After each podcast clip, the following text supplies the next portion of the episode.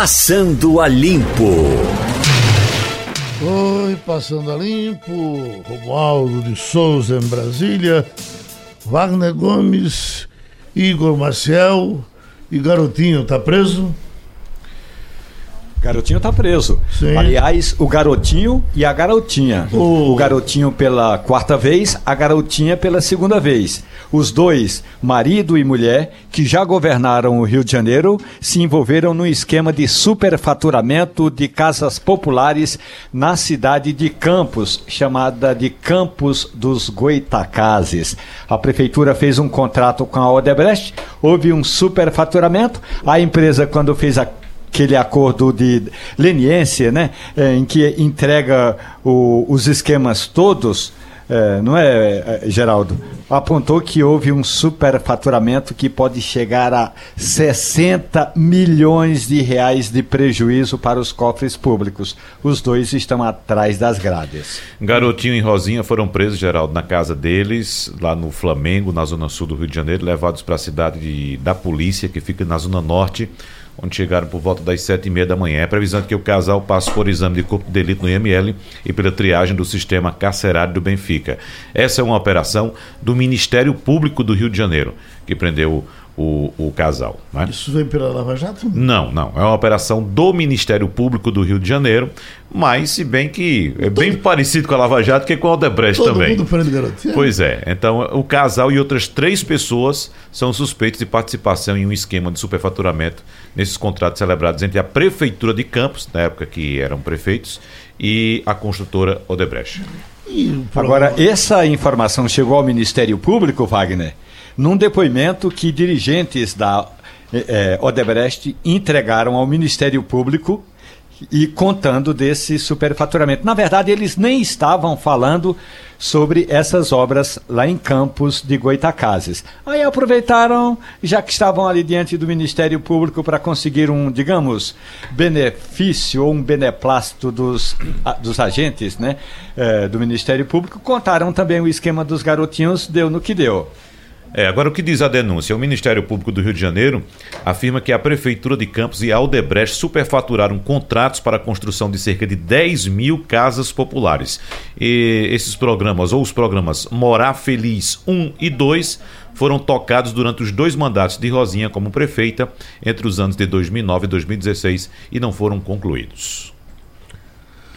Eita, tem aqui um apelo de Almir Ribeiro que eh, eh, sensibiliza. Ele está em Brasília e diz: Cresci ouvindo vocês quando morava em Recife. Me ajude a encontrar minha mãe, pelo amor de Deus.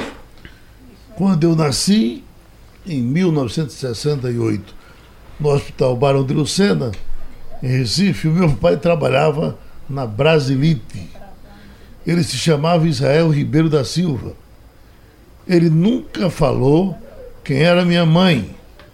Tenho 50 anos e desde os 20 vivo à procura dela. Me ajudem, por favor. Puxa, e se a gente conseguir Tá dado o recado. com né? essas informações, né? Uhum. Porque na verdade ele tem o nome do pai, não é? Se a mãe escuta e, e certamente tem esse nome, né? Vai saber. Talvez o caminho seja esse, né? É. Agora, Então- como é que encontra ele? Hein? Como é que encontra ele? Se, se a mãe estiver escutando, Ele trabalhou na Brasilita, a Brasilita já acabou, né? já fechou. É. Não sei nem se o pai dele ainda é vivo, né? que ele também não cita aqui. Mas eu acho que a, a, a chave é o nome do pai dele, né? Uhum. Porque se a mãe escutar, vai se lembrar que era esse fulano, né? Esse Ou, ou então ou uma pessoa conhecida também, É. né? Sabe do relacionamento desse casal que teve esse filho, então deve chegar ao ouvido de algum parente. Israel Ribeiro da Silva. Trabalhou na Brasilite. Israel Ribeiro da Silva. E tem essa. Teve essa, essa mulher que teve esse filho e ele, o, pai nunca passou a informação, talvez agora pudesse passar. Né? Mas eu acho que para localizar o pai ele, ele conseguiria. Que ele vi- viveu com o pai, né? O pai deve ter morrido. Uhum. Mas vamos ver. Bora. Eu estava vendo hoje uma informação de Brasília, eh, Romualdo, dizendo que Garotinho promete a, a reforma administrativa. Garotinho. Garotinho. Garotinho. Maia. Rodrigo Maia, é Aliás, dele. aliás, de garotinho a gente deve esperar um novo espernear, né, Igor? Você, daqui a pouco vai espernear de novo. Rodri- é, ele se acostumou com isso, né? De quem espernear? E ser preso, né? Ser Ele, preso, no espernear, começo né? um escândalo arretado. E passar mal e botar pra morrer. Tem aquela filha dele bonita, aquela moça, né? É Clarissa. deputada. é, é, é É federal. deputada, né? Deputada federal. Deputada federal. Aham. Viu, Romualdo? é, é, Rodrigo Maia dizendo que vai agora partir para a reforma administrativa. E, exatamente o o que é a reforma administrativa? É, é enxugar a máquina? O que é que ele. O que é que se faz numa reforma administrativa num Brasilzão desse tamanho? Reduzir o tamanho da máquina pública, reduzir o tamanho dos órgãos públicos, reduzir a quantidade de departamentos e de subchefias e de chefias eh, desnecessárias, privatizar empresas. É isso que o governo tem de fazer e é isso que o presidente da Câmara dos Deputados diz que deve ser a prioridade número um. Ele diz o seguinte: ele disse ontem, aliás, né? Ninguém aguenta mais essa confusão tributária, porque isso tem a ver com a, a reforma administrativa, mas é importante, além de fazer a reforma tributária, além de fazer a reforma da Previdência, é, pre- é preciso também fazer a reforma administrativa. E aí tem um detalhe importante. O ministro Paulo Guedes esteve ontem à tarde com o presidente da República e na proposta de reforma, de de- desse encolhimento da máquina, ou enxugamento da máquina, tem também cortes de salários. E aí, além de cortes de salário, tem duas propostas que isso aí vai- vão dar o que fale- falar. A, prim- a primeira é com relação à estabilidade. O governo quer discutir estabilidade no emprego para os servidores públicos e, consequentemente, o governo quer fazer com que seja feita uma triagem. Quem é bom servidor continua trabalhando, quem não vai ser dispensado. Ô. A outra questão é: o governo quer, por meio de concurso, contratar servidores públicos na regra da CLT. Que aí significa o seguinte: para entrar em concurso público, mas fica sendo regido pela CLT e pode ser mandado embora a qualquer instante, incluindo se houver, se for um mau servidor público. É essa a proposta que está sendo apresentada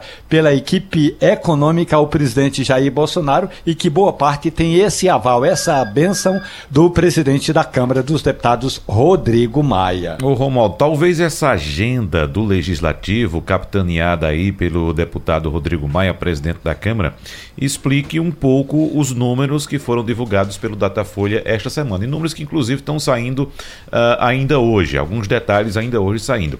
Ah, veja bem, quem mais rejeita hoje o governo Jair Bolsonaro são aquelas, aquelas pessoas que fazem parte das chamadas camadas mais pobres da população, desempregados e também com idade entre 25 e 39 anos. E quem mais aprova o governo Jair Bolsonaro, quem está no topo da aprovação, são os empresários.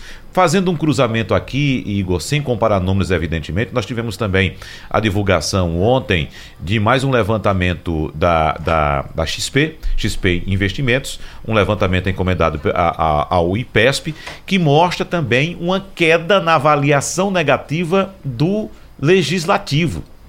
Ou seja, enquanto Jair Bolsonaro fica jogando para a plateia, falando cada vez mais para um grupo restrito de fiéis seguidores dele, a pauta liberal vai passando com folga, com folga, com muita facilidade pelo legislativo. E isso vem agradando ao setor empresarial. Agrada e principalmente você tem uma, eh, uma reversão, com- um começo de reversão de um processo que a gente vê, a gente viu na pesquisa, na última pesquisa que teve, que aconteceu, Romualdo, do IBOP, das instituições, da confiança nas instituições, a gente viu a presidência da República crescer muito no pós-eleição, a gente tem os primeiros meses do governo, a presidência da República cresce muito. E você tem o Congresso lá embaixo ainda, você tinha o Congresso lá embaixo ainda. Isso, essa pesquisa da XP mostra essa reversão e essa reversão é, é importante para mostrar exatamente o rumo que o, que o próprio presidente Bolsonaro está dando nesse por conta dessas, dessas falas. Agora, eu queria só, ainda falando sobre a questão da reforma administrativa, o Romualdo, para você ver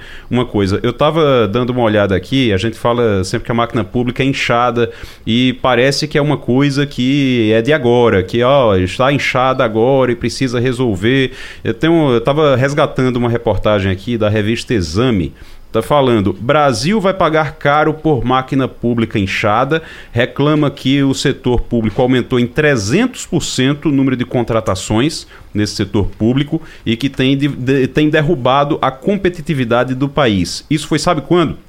Entre 2008 e 2009. Então tem mais de 10 anos já isso que a gente vem já vendo esse problema. E só de 2008 para 2009 aumentou em 300% o número de contratações no setor público. Para você ver que o, o, problema é de muito tempo e está se, re, tá se refletindo agora, né? E, só e tem uma informação importante, Geraldo.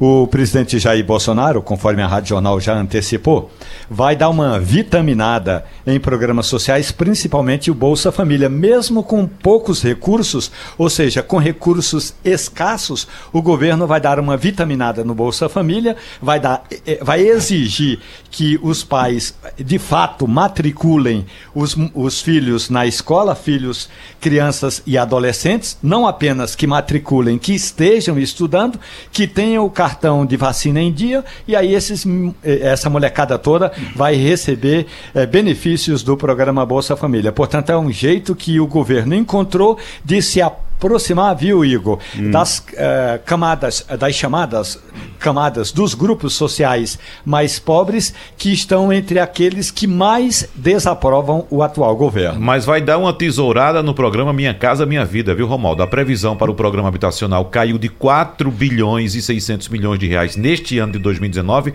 para 2 bilhões e 700 milhões na projeção para o ano que vem. Ou seja, vai cortar praticamente pela metade os recursos do Minha Casa minha vida. Dá de um lado, mas tira do outro. Então, é exatamente nesse setor onde está a maior taxa de reprovação do governo Jair Bolsonaro. Isso não é mas aquela questão, é o cobertor é muito curto. E aí tem, muito, tem muita gente grande com cobertor com poucos cobertores. Aí o governo vai é, justamente correr para esse lado de atendimento às famílias mais carentes. Agora, se esse Minha Casa Minha Vida eh, tiver esse aperto, não é compensado pelo, pelo programa da Caixa, que recentemente foi lançado, eu tenho escutado do, do lado empresarial muita gente falando positivamente desse. Mas desse... A, a, o programa Minha Casa Minha Vida atende, atende a uma, uma, uma, uma, faixa da população de uma renda mais baixa, é, é, é Geraldo, entendeu? Mas o então, financiamento é feito pela Caixa. É pela Caixa também, também é pela Caixa. Então, ele, é, é, como ele reduz, por exemplo, você tem ideia, Geraldo, de 2009 a 2018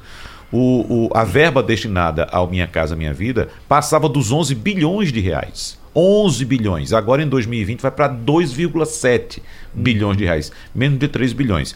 E atinge de fato uma, uma camada da população mais pobre. É. Enquanto isso, Geraldo, Oi. ficam falando aí, não, não tem dinheiro para isso, não tem dinheiro para colar, mas a Câmara continua, aliás, o Congresso Nacional, né, porque tem de passar pelos deputados e senadores, continuam com aquele projeto de elevar os recursos do fundo eleitoral. Há duas semanas atrás, o relator do orçamento tinha dito à reportagem da Rádio Jornal, o Cacaleão, eh, eh, desculpe, Cacá Barcelos, ele disse o seguinte, gente, é o seguinte, vocês estão exagerando muito. Há um projeto de chegar a 3 bilhões e 700 milhões. Mas eu, o relator me disse, mas eu estou pensando em reduzir esses recursos. Claro, é, a gente lembra que nas últimas eleições, portanto no ano passado, foram menos de 2 bilhões de reais. Agora querem chegar a 3,700. E esse projeto está para ser votado. Tem o... dinheiro para partido político bancar campanha eleitoral, mas não tem dinheiro para re recursos aí na área de programas sociais, principalmente esse Minha Casa Minha Vida. Mas a Caixa Caixa, Wagner, está se capitalizando. A Caixa lançou uma ação por esses dias para pe pegar, é, para conseguir é, é, reaver alguns débitos que estão atrasados, como, por exemplo, a questão dos caminhoneiros que compraram um caminhão e não conseguiram pagar, como gente que pediu dinheiro emprestado à Câmara, à Caixa e não conseguiu pagar. Então, tudo isso a Caixa está renegociando para ver se dá uma recapitalizada na Caixa. Ô, Romualdo, é, em relação a, ao fundo eleitoral, a informação que tem, a informação que, que a gente tem é que esse fundo, esse valor, ele já já aumenta a cada eleição. Ele já está previsto um aumento a cada eleição. Então você teria 1,7 bilhão, é, 1, 1 bilhão e 700 milhões em 2018, houve 1 bilhão e 700 milhões, e aí você teria para agora já a previsão de 2 bilhões e meio. E aí estão querendo aumentar ainda de 2 bilhões e meio, que já era o previsto para 3,7 bilhões. Agora, me chama atenção nesse projeto, me chamou a atenção nesse projeto, porque o texto ele não é somente para aumentar. Além do pagamento, e aí isso além do aumento, e isso me chama a atenção, é, ele, esse texto ele vai flexibilizar o uso de recursos públicos, olha só, para pagamento de advogados e contadores. Isso aí, é, essa coisa de flexibilizar o pagamento seria o que exatamente? Porque o que, quando você fala em flexibilizar o uso de dinheiro público para facilitar durante uma campanha eleitoral, a gente já começa a ficar desconfiado. Vamos pegar um exemplo.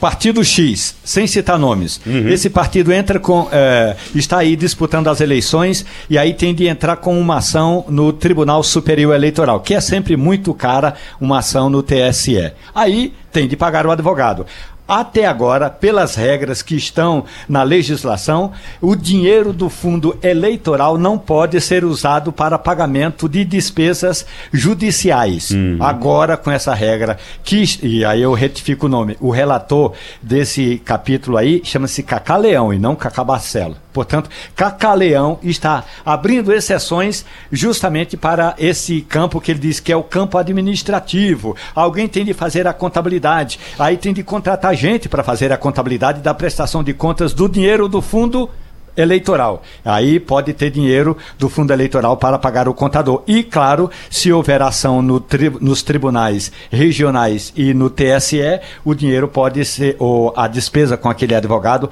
pode ser tirada do fundo eleitoral, que antes não podia. Agora não podia do fundo eleitoral, mas podia do fundo partidário. É aquela história, tudo é dinheiro do contribuinte. Agora tem Paulo Viana Barreto aqui que está dizendo o seguinte, que nos escuta todos os dias na esperança de que a gente apareça com ideia para homenagear Luciano do Vale, pelo serviço que prestou divulgando Pernambuco. Vocês que frequentam Porto de Galinha, quem teria que fazer uma homenagem a Luciano do Vale? Sem dúvida, era a prefeitura de, de, de Pujuca, né? Em Porto de Galinha, Será que ele já é nome de rua por lá? Nome de algum. Ele eu, eu não conheço, não sei se tem alguma rua, é, praça. É, ele merecia uma ter, praça, pelo menos. Teria que ter. É, porque... ele, ele divulgou muito Porto muito. de Galinhas. Né? Quadra de esportes. É, no sábado passado, que é, é, eu estive com. O Mal está dizendo aí uma quadra de esportes. É, Eu estive com Java Vasconcelos e Raul Henri e surgiu essa história de Porto de Galinhas.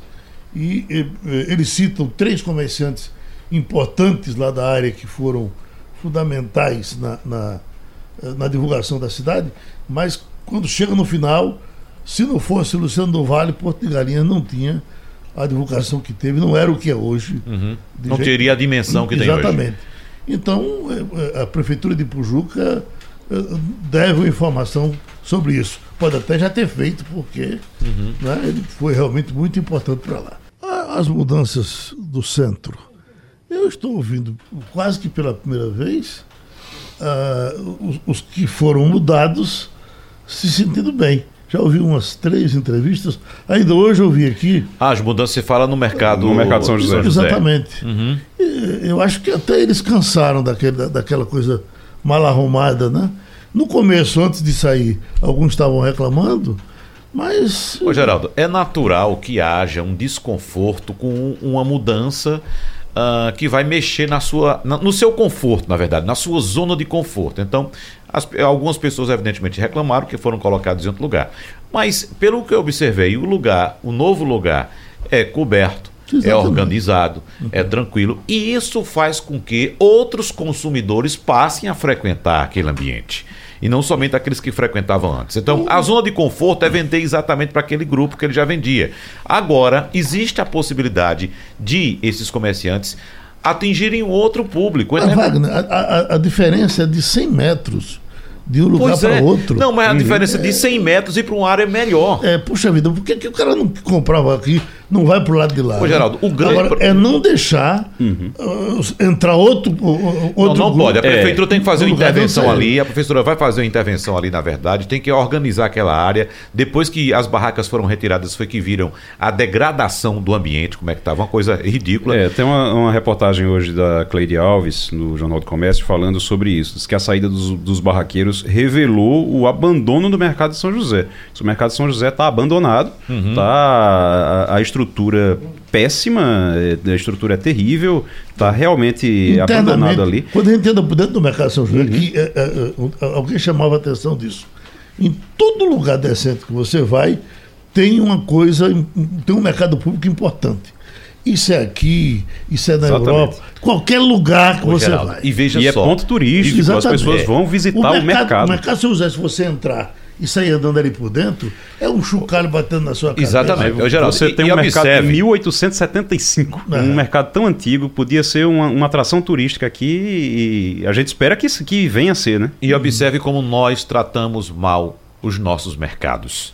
E os mercados atendem todos os públicos, de A a Z, todo mundo. Só que o seguinte, como nós tratamos muito mal os nossos mercados, os- o, o- o público de maior poder aquisitivo ainda insiste numa parcela menor em ir por uma questão cultural, de fato, de encontrar amigos, de encontrar um lugar bacana para no final de semana, por exemplo, comer alguma, alguma comida típica e jogar conversa fora com os amigos. Só que o seguinte, esse público vai se reduzindo cada vez mais. Então, no lugar de atender melhor a um público que tem um poder aquisitivo, aquisitivo mais alto, os mercados vão deixando de lado. E o que é que acontece? Foi aberto recentemente no Recife um mercado privado que atende exatamente esse público que gostava de mercado e que ia insistentemente ao mercado, mesmo sabendo que era mal atendido. Resultado, esse público migrou para esse mercado privado. Lá na então o mercado público perdeu esse Está público. indo bem na, na É, Madalena? uma- Na Madalena, torre. Está indo né? muito bem. Muito bem. Agora, os mercados, para ser justo com, eh, com a prefeitura, os mercados de subúrbios, eles até que tiveram um certo cuidado. O mercado da Madalena não está arrebentado. Poderia ser melhor, mas você pode transitar bem. O Mas você mercado- podia ter uma estrutura melhor. O da né, encruzilhada você pode transitar bem. eh, O da eh, encruzilhada, inclusive, foi feita uma reforma, foi construída uma parte nova, mais O moderna, banheiro é limpo, com, inclusive. com outros serviços. E o principal, meu, o bom, o danadão, que é o mercado de São José, está nesse, nesse, nessa pindaíba. Olha, ah, tem, no- na matéria de Cleide tem relato de é, goteira em telhados, que quando chove, chove dentro do mercado. A fiação, ela diz- a- a- o relato de uma pessoa que, que trabalha lá dentro. Ela disse a fiação poderia ser encoberta. A fiação poderia ser encoberta. As lâmpadas soltam fumaça. Ela disse que já chamou gente para ajeitar, gente não vai. O banheiro é uma calamidade. Então, assim, Eu estive, no, estrutura- no- eu estive no almoço essa semana, acho que na segunda-feira, e fui ontem então. E, e- e a, a discussão nasceu de alguma coisa que foi lida na, na- na coluna de Igor, no Pinga Fogo, que se não sei se foi o próprio Igor, alguém disse que você eh, eh, eh, vai embelezar quando da Boa Vista, vai tirar aqueles monstrengos ali do meio da, da gestão João Paulo. Uhum. Mas se você não faz uma, uma intervenção também naquelas calçadas, praticamente você não fez nada. É, Porque verdade. a calçada, quando você chega ali perto do, do, do shopping, Uhum. Né? O- ex- exato. é shopping Recife, né? Shopping Boa Vista. Shopping Boa Shopping Vista. Boa Vista. Você chega perto do shopping Boa Vista, você, você sai Não, porque a, brigando. a- a calçada é tomada hoje por ambulantes. Então, o que a prefeitura fez agora com o mercado de São José, retirando as barracas da frente ali do mercado, deve se fazer com ambulante também. Tem esse projeto para cá. Agora, Uhum. Precisa encontrar um Não local. sabemos quando é que eles vão precisa- resolver, né? Precisa encontrar um local para eles. O que é, eu venho dizendo sempre, sempre que tem alguma intervenção, alguma coisa desse tipo, a gente já falou aqui é, no programa, aqui na Rádio Jornal também. A gente fala o tempo todo sobre isso. A- o poder público ele se ausenta. O poder público se ausenta, deixa fazerem o que quiserem. Aí ambulante toma conta, é, é, gente constrói casa em local irregular, é, o pessoal que não era para estar ali naquele local vai tomando conta da rua, fecha a rua, faz tudo. Aí depois o governo, o poder público quer chegar e quer resolver sem dar uma alternativa. Se ausentou a- até agora e depois não aparece com uma alternativa. Nesse caso do Mercado de São José, eles apareceram com uma alternativa. Esse é o caminho correto. Você aparece com alternativa, diz: olha, a alternativa é essa aqui e é viável. Comercialmente é viável, é viável do ponto de vista é, do trabalho de vocês, vai manter o trabalho de vocês. O poder público tem que manter aquilo ali, tem que arranjar uma forma de compensar o tempo que passou ausente. É, como agora vai ter que também resolver a questão do mercado de São José. Ô, vai precisar isso- resolver. isso muitas vezes é tolerado. No caso dos ambulantes também. Estava ausente, deixou tomar conta, agora tem que ir lá e tem que arranjar uma solução. Isso muitas vezes é tolerado em nome de uma necessidade que as pessoas têm, e etc, etc. Mas tem uma coisa que espanta, é como é que se permite que, que alguém tenha a cara de pau de chegar e construir uma obra de pedra e cal em cima da calçada? Acontece. Cima. Muito. É só o que cara tem. vai lá, na verdade, É, acontece. bota tijolo, bota não sei o quê, e constrói. Constrói um barraco e fica lá. É, Constrói, fica lá. eu constrói e fica lá. E, e fechando, fechando é, canaleta, fechando bueiro, fechando tudo. A gente tem alagamento aqui. A gente ouviu um dia desses aqui numa entrevista, não lembro com quem foi, Wagner, que a gente ouviu aqui do, o, o- alguém dizendo, um responsável pela prefeitura até, dizendo só, é porque é o problema que alaga ali em tal lugar, porque tinha uma pessoa que tinha construído uma casa e a casa tapava o escoamento da água da, da, da rua. Então alagava a rua porque alguém construiu uma casa ali, estava lá há décadas. Então, o, o poder público se ausentou totalmente do local, deixa fazer o que quiser. Na, na gestão João da Costa, que teve muito problema, foi quando a cidade mais teve buraco, mas ela teve um- uma coisa positiva que foi trabalhar contra a poluição visual. Chegou a fazer intervenções importantes na estrada dos remédios, em alguns lugares por ali.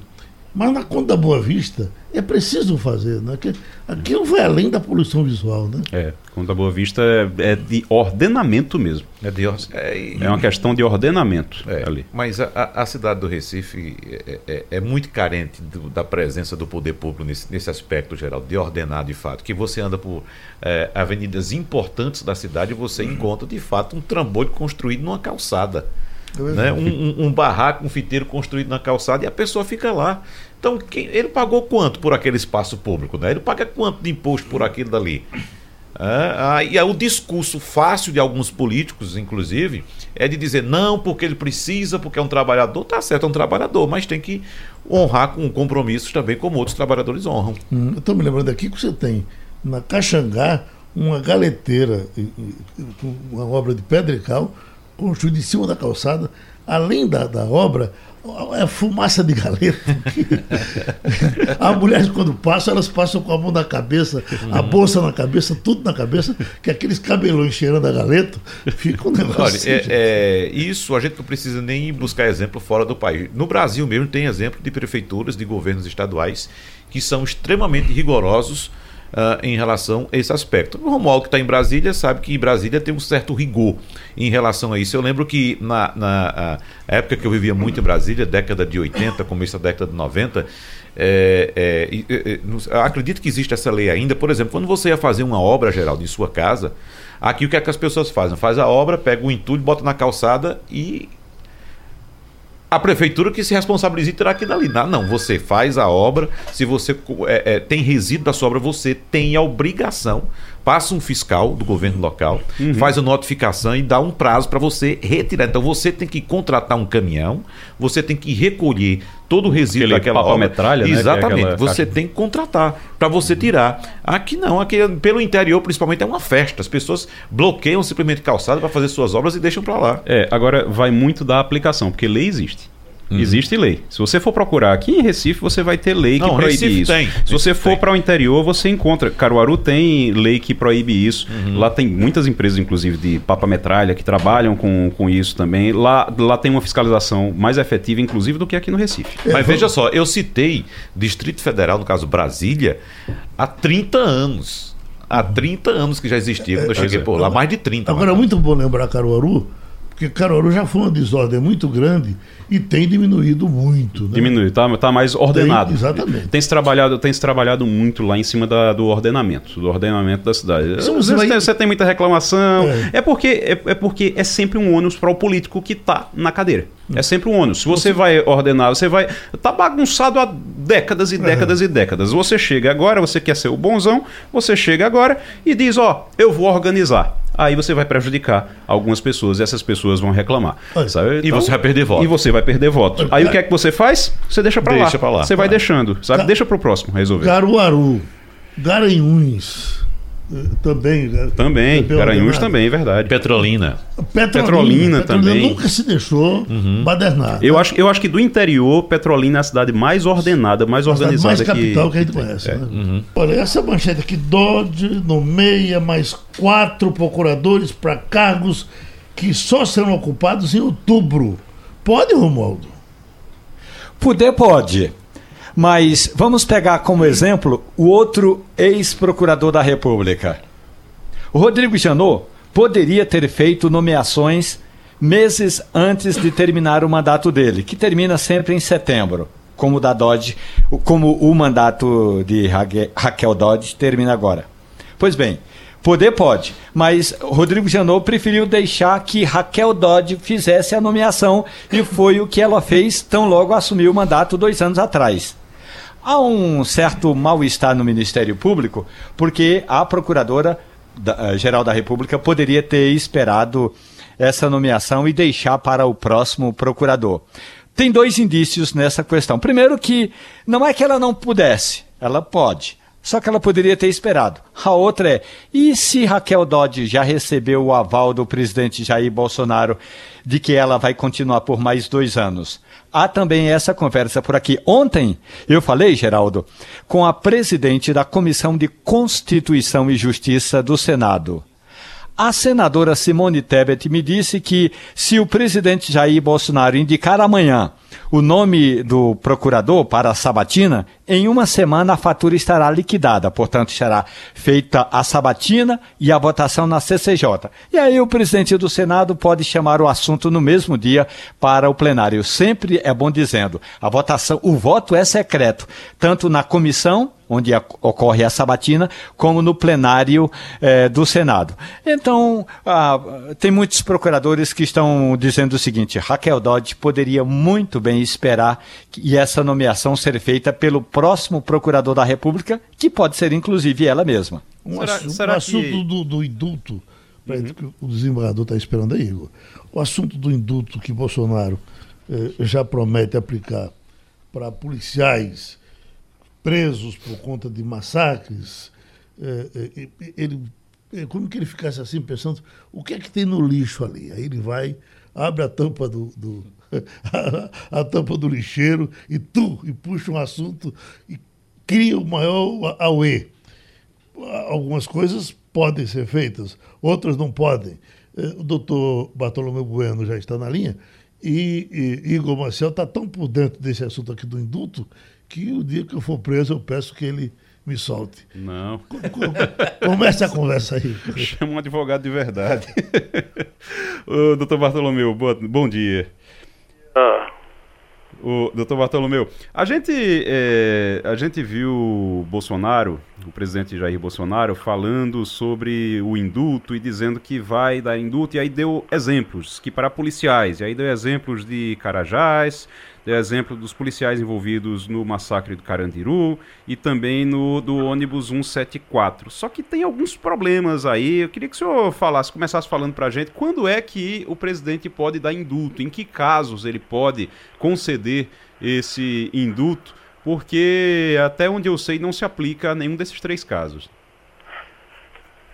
é, veja, nesse caso específico, nós temos é, duas espécies de indulto. O indulto individual, que é raríssimo, e o indulto coletivo, que de regra é concedido no Natal, como todos conhecem, pelo presidente da República, a um número determinado de presos condenados que estejam cumprindo pena e que preenchem certos requisitos. Um certo cumprimento da pena, um determinado número da pena e outros requisitos que a lei impõe. Nesse caso do presidente, primeiro é, é, é atemporal, vamos dizer assim, está fora de época, está fora de tempo essa, essa concessão é, de, de indulto e um indulto de natureza pessoalizada, visando especificamente uma determinada categoria. Não é uma coletividade, é uma determinada categoria. Os militares que atuaram em Carandiru, os militares que atuaram em Carajás e os dois ou três militares que atuaram no caso específico do ônibus que havia sido sequestrado, o ônibus 174. Veja, esse tipo de, de, de indulto não é comum. Ele por si só já é atípico. E ele encontra vedações na lei, na Constituição, na lei penal e na lei de execução penal. no Código Penal especificamente, que é a Lei 7.209, e no, é, é, é, na lei de execução penal, que é a Lei 7.210 que não prevê esse tipo de evento. Ao contrário, algumas leis extravagantes e a própria lei penal e, e a lei de execução penal proíbem quem ainda não esteja condenado e, cumprindo a pena receber o indulto. Uhum. E nesse caso específico, alguns são considerados crimes hediondos, o que também é uma vedação legal. É, no caso, no caso até para é, trazer cada um, Carandiru, no caso, como o senhor disse, a lei é, não se aplica porque não houve trânsito em julgado ainda. Exatamente, e até né? foi anulado. Na verdade, é. vai começar tudo de novo. No caso do, de Carajás, é, foi considerado crime hediondo. Então não tem também como se aplicar o, o indulto. E Exato, no e no outro é mais grave ainda porque é. houve a absolvição. Os PMs até onde eu conheço. É, os PMs já foram absolvidos, uhum. exatamente. Alguma dúvida, Romualdo? Sim, ontem eu estive, é, desembargador, com o porta-voz da presidência da República. E eu levantei exatamente essa questão aí das mortes dos 19 trabalhadores rurais sem terra lá em Eldorado do, do, Carajás. E aí eu lembrei ao, procurar, ao, ao porta-voz e o general Otávio Rego Barros me disse o seguinte: o governo vai conceder os indultos aos policiais porque o presidente da República está certo de que as decisões vão ser tomadas com base na legislação e com o rigor que ela exige. O presidente está mal assessorado na sua avaliação? Pessimamente assessorado, tanto pelo Ministério da Justiça como pela sua assessoria técnica direta a Casa Civil e, que, e a AGU, que deveria dar uma nota técnica dizendo que ele claramente não pode adotar essa medida, que será com toda certeza vetada pelo Supremo Tribunal Federal. Por muito menos o Supremo vetou o, o, o, o, decreto de, de indulto de Temer, que tinha, de certo modo, algum respaldo legal. Esse não tem nenhum. Esse é zero respaldo legal. É mais uma patuscada desse presidente da República, é mais uma farra com a coisa pública, com a legislação é, nacional que esse presidente faz. A justificativa que ele deu do ponto de vista político foi o seguinte: eles, os policiais, eles estiveram comigo durante toda a campanha. Então, é de certa forma, é, desembargador, uma, uma gratificação que o presidente está dando é, por causa do apoio que recebeu dos militares na campanha eleitoral. O presidente Bolsonaro precisa entender que ele não foi eleito para mudar o país e amoldar o país a seus interesses puramente pessoais. Ele tem uma Constituição a ser cumprida, ele tem uma legislação a ser cumprida, que ele tem o poder de iniciativa de mudar essas leis, mas tem que passar pelo Congresso. Ele não pode rasgar a Constituição todo dia e pisotear as leis em vigor no país todo santo dia. A gente agradece uh, doutor Bartolomeu Bueno, passou aqui pelo Passando a Limpo. Romualdo, arquivaram os processos contra Collor. Foram todos, quer dizer, a partir de agora o Collor está livre, leve, solto, não tem problema? Depois de tudo aquilo, levaram os, cara, os carros do cara para casa, trouxeram de volta e não sei mais o que. Apareceu uma acusação, duas, dez, e se acaba por aí? Olha, a, de, a decisão do ministro Luiz Edson Fachin, do Supremo Tribunal Federal, Geraldo, hum. arquiva processos contra o ex-presidente Fernando Collor de Mello. É, um, em um desses casos, é porque Collor acaba de completar 70 anos. Então, uhum. não interessa o envolvimento dele. Completou 70 anos, a pena está prescrita, vai, vai ser apagada, vai ser arquivada. Quando? Ou reduz, pelo menos, é, em parte, dependendo do crime. E como Então, é que. Porque Maluf. tá- E Maluf está preso com quase 100. Mas veja só, já nesse caso de colo, quando o réu completa 70 anos, a prescrição cai pela metade do tempo. Sim. Entendeu? Então o crime foi prescrito porque ele completou 70 anos. Então o tempo de prescrição cai pela metade do tempo. É por isso que a gente tem alguns réus com mais de 70 anos presos porque o crime ainda não havia prescrito. Esse é o caso de Maluf. Também. E, e no caso do Collor, tem uma denúncia que envolve a construtora. Eh, repasse de verbas da construtora Odebrecht, aí o Ministério Público não concordou com o jeito como a Polícia Federal fez lá os indiciamentos. Então, eh, e aí é preciso fazer mais, mais, digamos, mais ação. Não é, Geraldo? Então, o ministro Luiz Fux achou que o Ministério Público eh, fez uma apuração incompleta e também mandou arquivar o processo. Hum, Então, nesse caso, o ministro Faquim, que é o relator da Operação Lava Jato no Supremo Tribunal Federal, arquivou essa denúncia que foi apresentada em maio contra o senador. E com relação a Lula?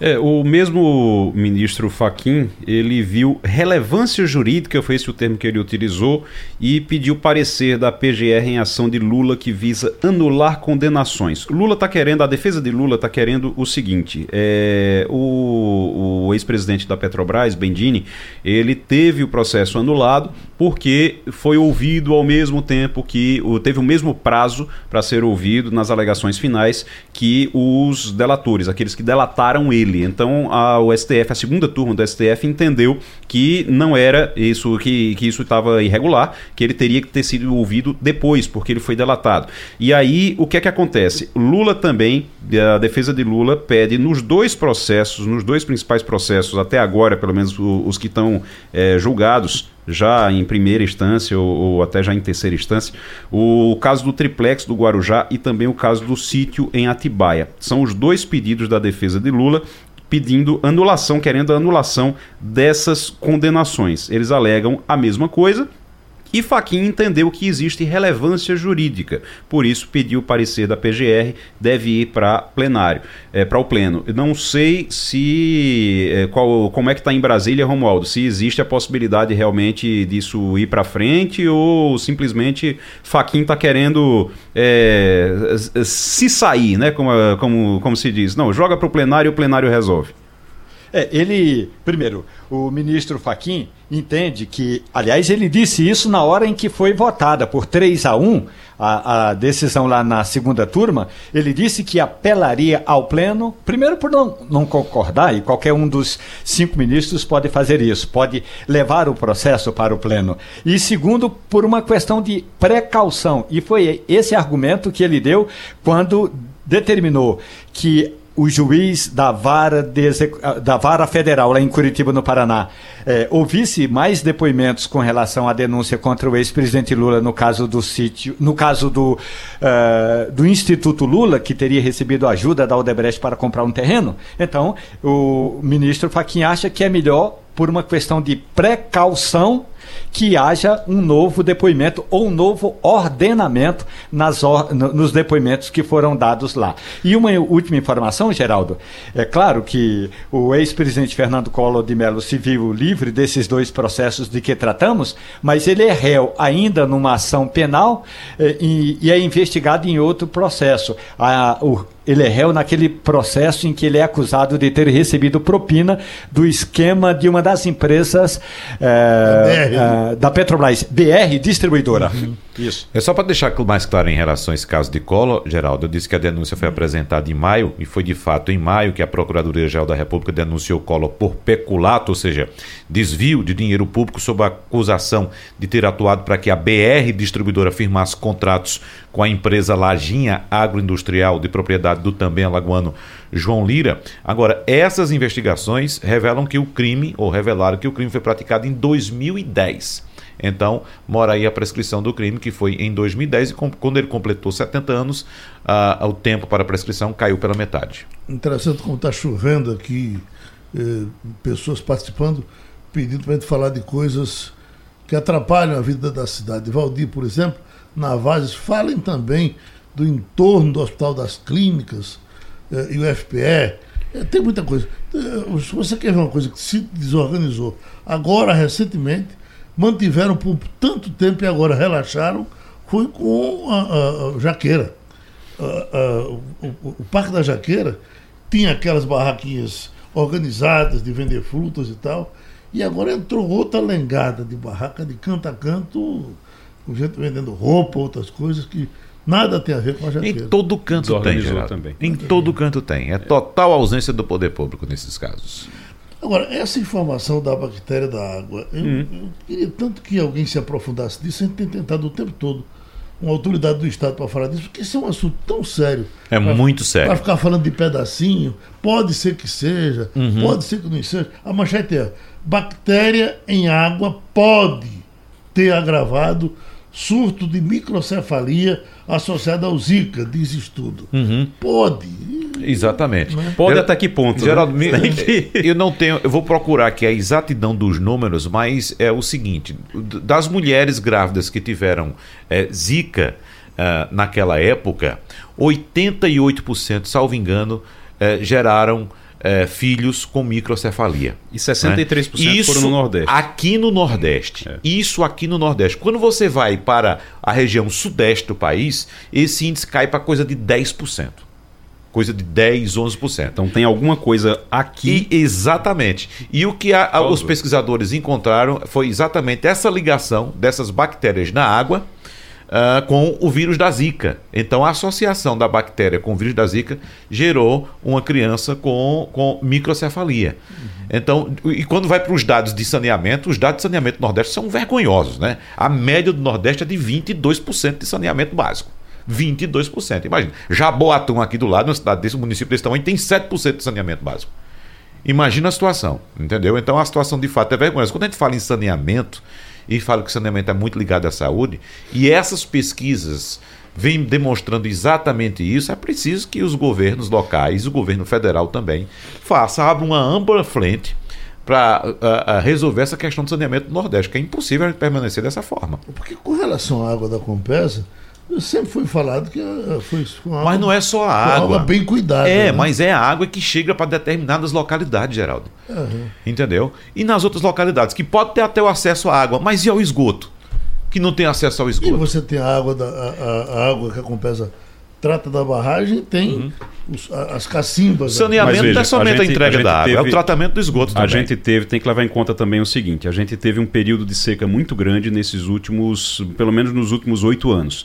Um período de seca muito grande. Foram, no total, foram sete anos de seca muito grave. Em alguns locais do estado, você não tinha abastecimento de água pela eh, tubulação. A própria Compesa, a própria Compesa, inclusive, ela fazia o abastecimento através de caminhões-pipa, através de carros-pipa. Esses caminhões-pipa, eles eram contratados, tudo, só que eles pegavam água em reservatórios, que aí é onde está a situação. Tinha reservatório que tem sempre lá o controle, é colocado é, é, o produto dentro do caminhão. Será que sempre era colocado? Será vezes que sempre se pegou água do caminhões-pipa- local correto? Exatamente, esse caminhão-pipa pode pegar em qualquer lugar. Pois é, exatamente.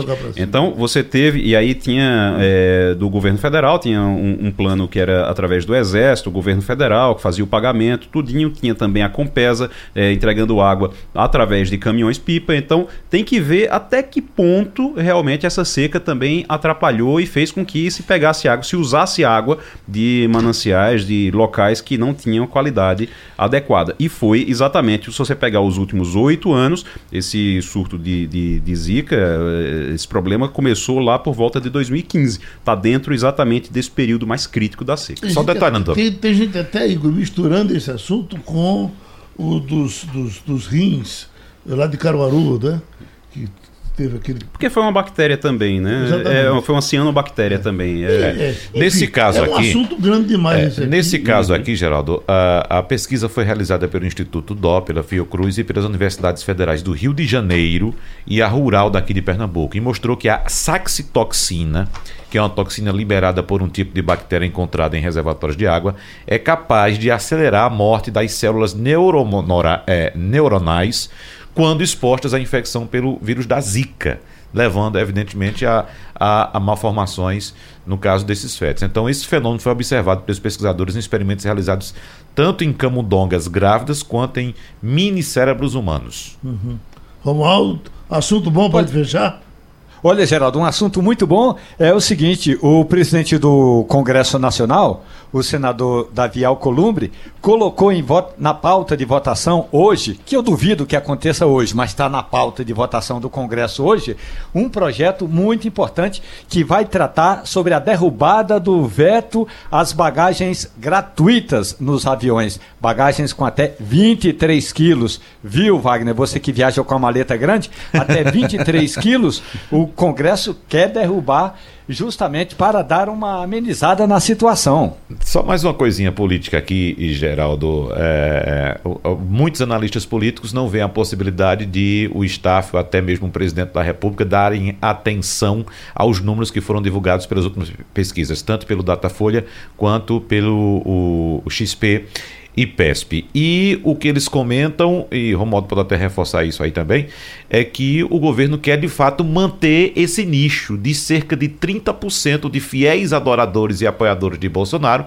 o que garantiria já um segundo turno na eleição de 2022. E associam essa estratégia também ao fato de o Centrão estar totalmente desarticulado. Porém, há uma, uma, uma manobra feita por alguns caciques, principalmente tucanos, para que PSDB, Democratas e PSD se juntem e formem um partido só um partido só e que forme um bloco unido para com vistas à eleição de 2022. É muito difícil que isso ocorra em 2020, porque há muitos interesses locais em jogo, inclusive o, o Democratas quer ocupar um, um, um, espaço, um vácuo deixado pela esquerda no Nordeste, um espaço que inclusive foi ocupado pelo antigo PFL aqui no Nordeste. Então, o Democratas estaria resistindo através do prefeito de Salvador, é, é, ACM Neto, Neto.